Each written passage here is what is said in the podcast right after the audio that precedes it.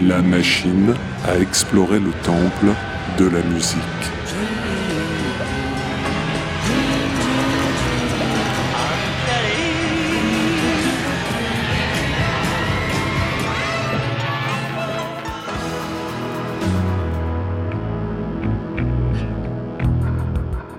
Les titres phares des artistes méconnus, les titres méconnus des artistes phares. Aujourd'hui, ma machine à explorer le temple de la musique va tenter de répondre à cette question qui sonne presque comme un aphorisme.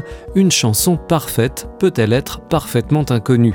Vous noterez la double ration de subjectivité dans cette hypothèse, car d'une part, nulle machine, pas même la mienne, ni être humain, ne peuvent décréter qu'une chanson est parfaite, et personne n'est parfaitement inconnu. Surtout que dans quelques minutes, vous en saurez un peu plus sur cette chanson et ses auteurs.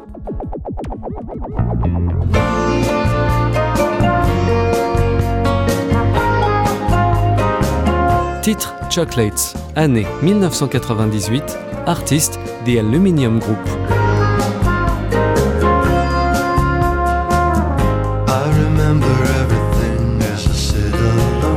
Dès les premières mesures de ce titre aux accents classiques de la grande pop américaine, dans la lignée du maître Burt Bacharach, on sent qu'on a affaire à une chanson en or, humblement proposée par des musiciens qui se présentent comme le groupe en aluminium.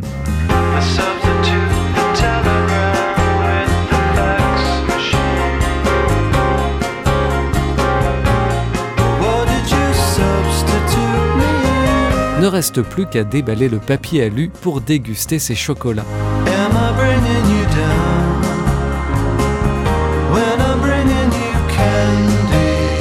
Nous sommes à la fin d'une décennie pendant laquelle nos alliés américains nous ont envoyé du lourd, des hordes de groupes grunge en uniforme chemise à carreaux, aux cheveux gras et sentant la sueur, armés de guitares assommantes, ont débarqué sur les plages des disques CD. Il était temps qu'un D-Day de la délicatesse arrive.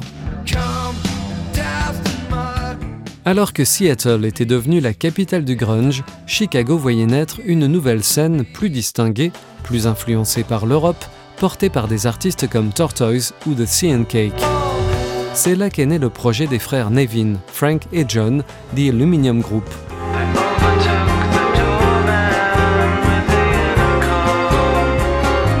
Chocolates ouvre leur deuxième album, Plano, et la mise en bouche est idéale, un délice concocté avec l'aide du producteur Dave Trumfillo, compère occasionnel du groupe Wilco.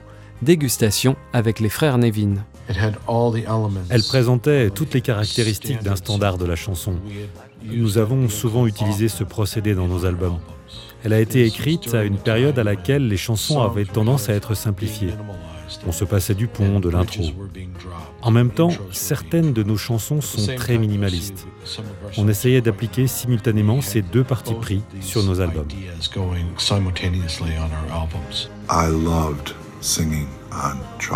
J'ai adoré chanter Chocolate. En fait, cette chanson est coproduite par Dave Trumpio, avec lequel nous travaillons à nouveau en ce moment même sur un nouvel album de 10 chansons.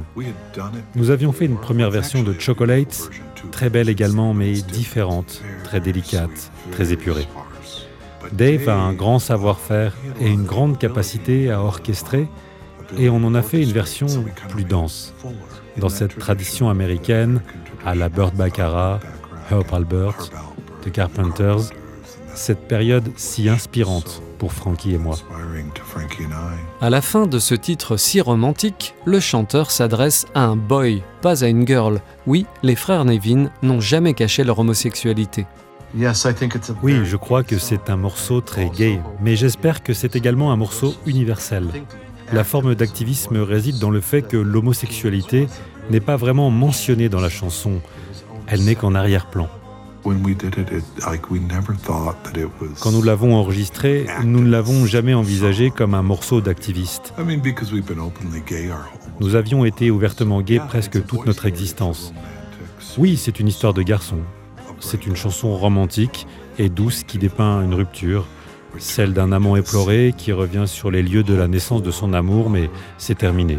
Alors tu laisses des chocolats, tu pries, tu envoies des cartes postales, mais c'est fini.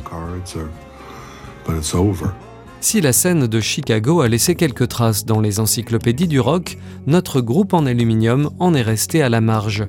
Pourtant, les frères Nevin ont travaillé avec le grand Jim O'Rourke, collaborateur de Sonic Youth, pour l'album suivant, Pedals.